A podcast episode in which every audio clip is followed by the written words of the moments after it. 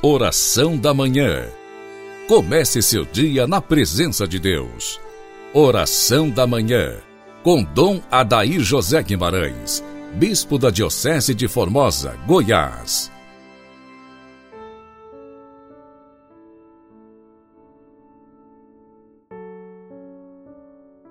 Glorioso São José, olhai por nós, pela Igreja, pelo mundo e aplacai a peste, a fome e a guerra. Inicio com você, dileto e amado ouvinte, nossa manhã de quarta-feira quaresmal, em nome do Pai, do Filho e do Espírito Santo, assim seja. Ó Deus que recompensais os méritos dos justos e perdoais aos pecadores que fazem penitência, sede misericordioso para conosco.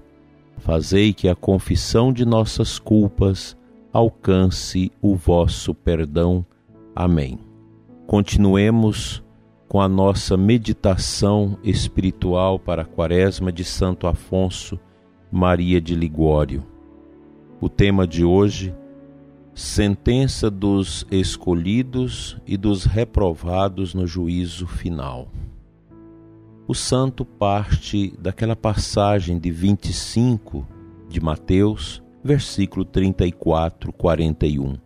Vinde benditos de meu Pai, possuí o reino que vos está preparado. Apartai-vos de mim, malditos, para o fogo eterno. No juízo final de Santo Afonso, a fim de que os reprovados sintam mais a grandeza do bem que perderam, será primeiro pronunciada a sentença dos escolhidos. Enquanto estes entrarem triunfantes no paraíso, o divino juiz se voltará para os reprovados e, amaldiçoando-os, condená-los-á a se afastarem dele para queimarem no fogo eterno. Meu irmão, com a vida que vais levando, qual das tuas sentenças julgas que naquele dia será a tua. São Bernardo diz que no juízo universal, Jesus pronunciará, primeiramente, a sentença dos justos, chamando-os à glória do paraíso, a fim de que os reprovados sintam maior pena à vista do que perderam. Jesus Cristo, pois, voltar-se-á para os escolhidos e com semblante cheio de benevolência lhes dirá: Vinde, benditos de meu Pai. São Francisco de Assis, sabendo por uma revelação que era predestinado à glória, não podia conter alegria. Qual não será então a alegria dos que ouvirem estas palavras do juiz? Vinde, filhos benditos, entrai no reino que vos espera. Não tendes mais nada a sofrer, nada mais a recear estáis salvos e salvos por toda a eternidade. Abençoo o sangue que por vós derramei e abençoo as lágrimas que por vós derramaste sobre os vossos pecados. Vamos ao paraíso, onde juntos permaneceremos eternamente. A Santíssima Virgem abençoará todos os seus dedicados servos e os convidará a acompanhá-la à celeste morada. E assim cantando Aleluia, Aleluia, os escolhidos entrarão triunfantes no paraíso para possuírem, louvarem e amarem eternamente a Deus. Ao contrário dos reprovados, voltados para Jesus Cristo, dir-lhe-ão: Que será feito de nós, desgraçados?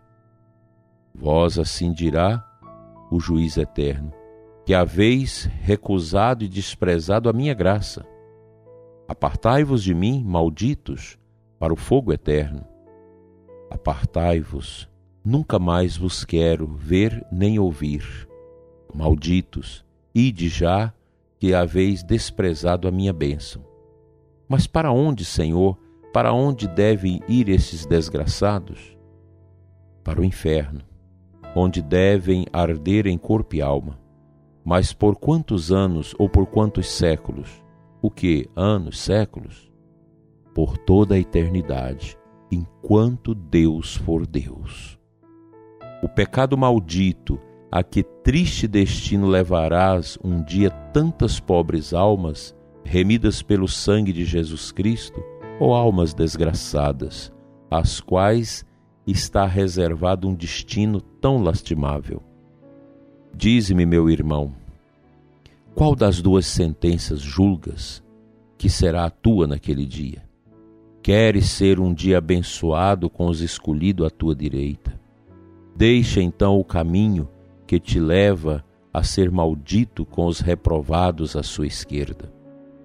Depois da sentença, os reprovados, segundo santo Efrem, despedir-se-ão dos anjos, dos santos, dos parentes e da divina mãe.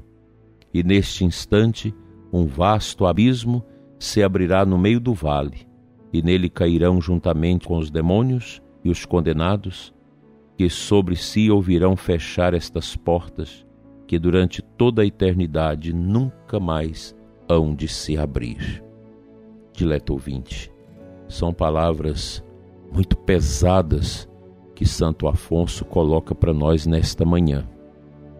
Alguns, já contaminados pela frieza da fé e pela falta de adesão à tradição da igreja e à tradição da Sagrada Escritura, dirá que isso é um folclore, que isso é um exagero, que não é nada disso, que todos serão salvos. Hoje essa mentalidade reina que é uma compreensão errônea da misericórdia, pensando que até mesmo o demônio poderá ser perdoado no fim dos tempos. É um ledo engano. Nós cremos na palavra de Deus, na palavra de Jesus, que neste capítulo 25 de Mateus nos dá a ciência desta separação entre os reprovados e os aprovados para o reino. Quaresma é um tempo para a gente pensar onde vamos passar a eternidade e o caminho para que nós possamos alcançar a eternidade na luz eterna de Deus, no amor eterno dele, é o caminho do Cristo, que inclui a sua paixão, o seu sofrimento, a sua morte e a sua ressurreição. Ninguém chegará à ressurreição sem antes passar pela paixão.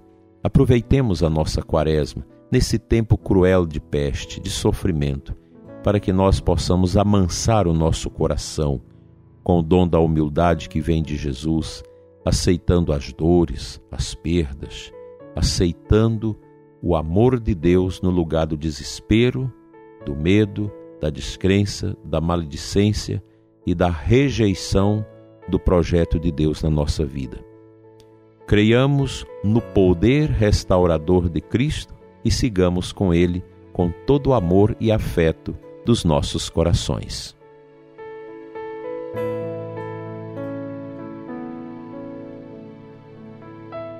O Evangelho desta quarta-feira, João 5, 17 e 30.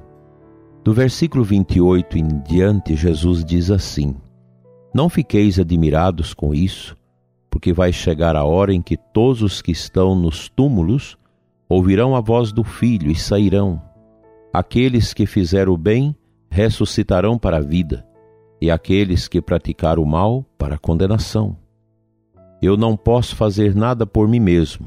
Eu julgo conforme o que escuto, e meu julgamento é justo, porque não procuro fazer a minha vontade, mas a vontade daquele que me enviou.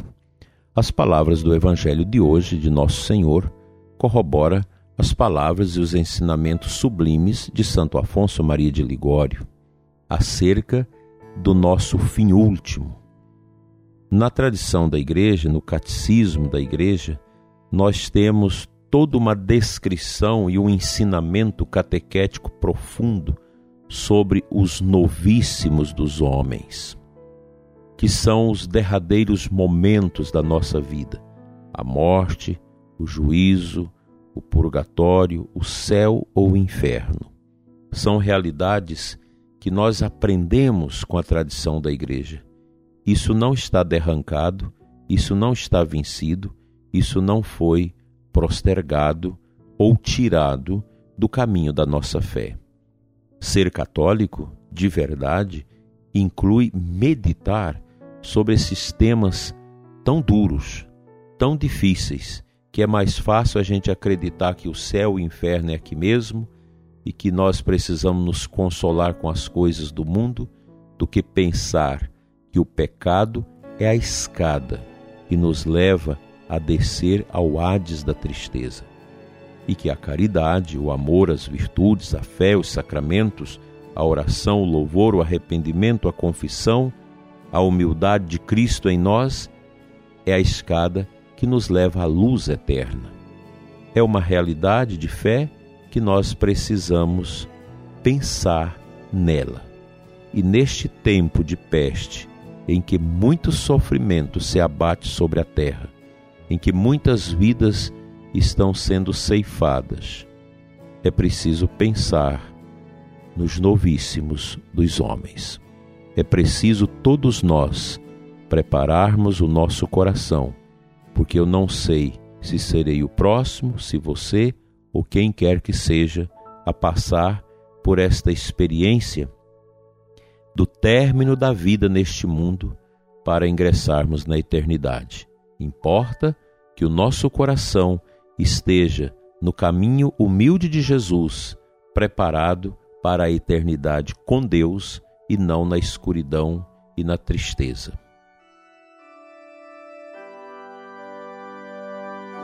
Pai Santo, Deus de amor, nós te adoramos nesta manhã, sob o olhar intercessor de São José, cujo ano celebramos.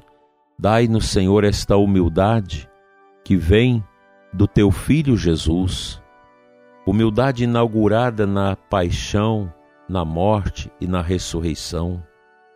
Dai-nos, Senhor, esta graça de olharmos para a vida não como um desencanto, não nos deixe, Senhor, cair na tristeza, no sofrimento, nas tentações e perversidades, no medo e na obscuridade. Ajuda-nos, Senhor, a viver o teu eterno amor e a nos preparar para vivermos eternamente contigo na glória, em nome de Jesus, pelo poder do seu sangue restaurador de nossas vidas. Conceda-nos, enfim, o arrependimento é a confissão dos nossos pecados e o propósito de não mais cair neles. Amém.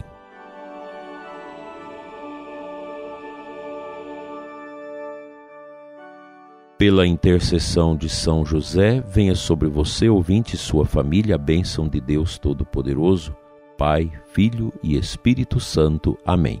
Até amanhã, se Deus nos permitir.